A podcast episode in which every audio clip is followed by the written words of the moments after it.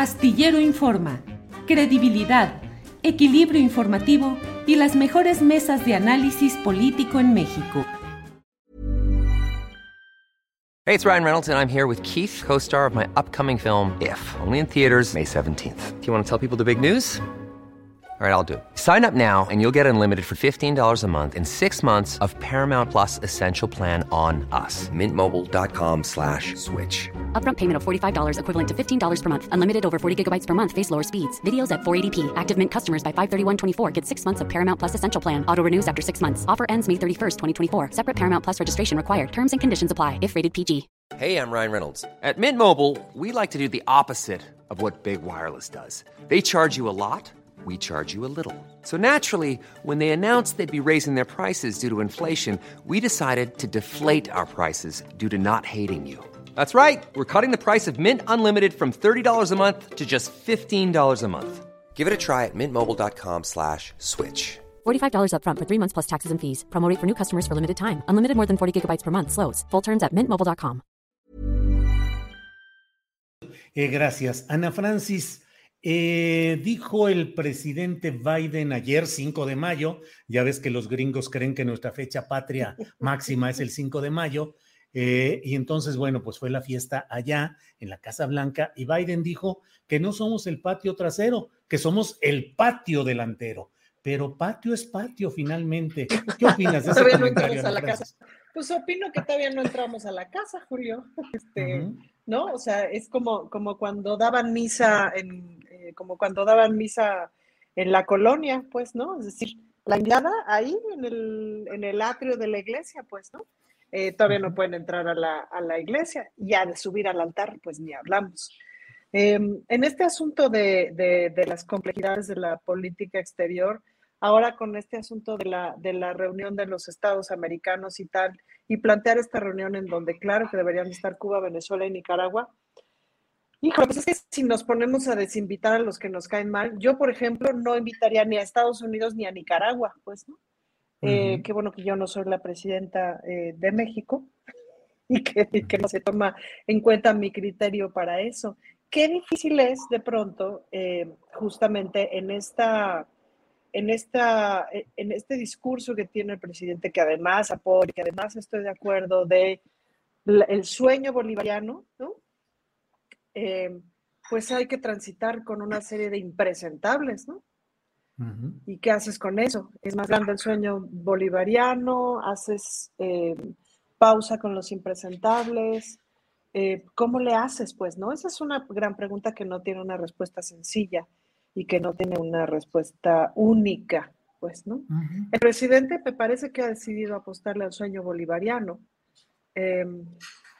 pero sí me quedo con la pregunta de ¿Y qué haces con Nicaragua, por ejemplo? ¿no? ¿Qué haces con Ortega?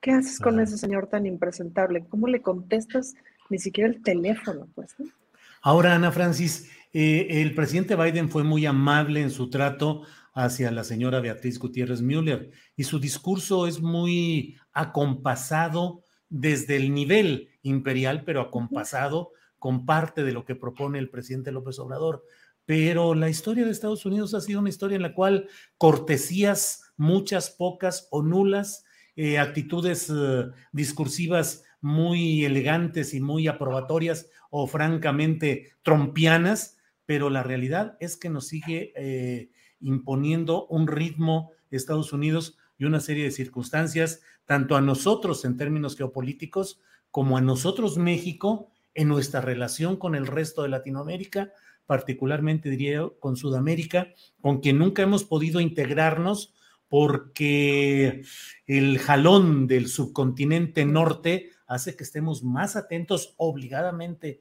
a Estados Unidos que al resto de Latinoamérica y eso pareciera que al menos el discurso va cambiando. Perdón por todo el rollo para pedirte tu opinión sobre todo eso, Ana Francis. Es decir, tenemos un vecino super bully.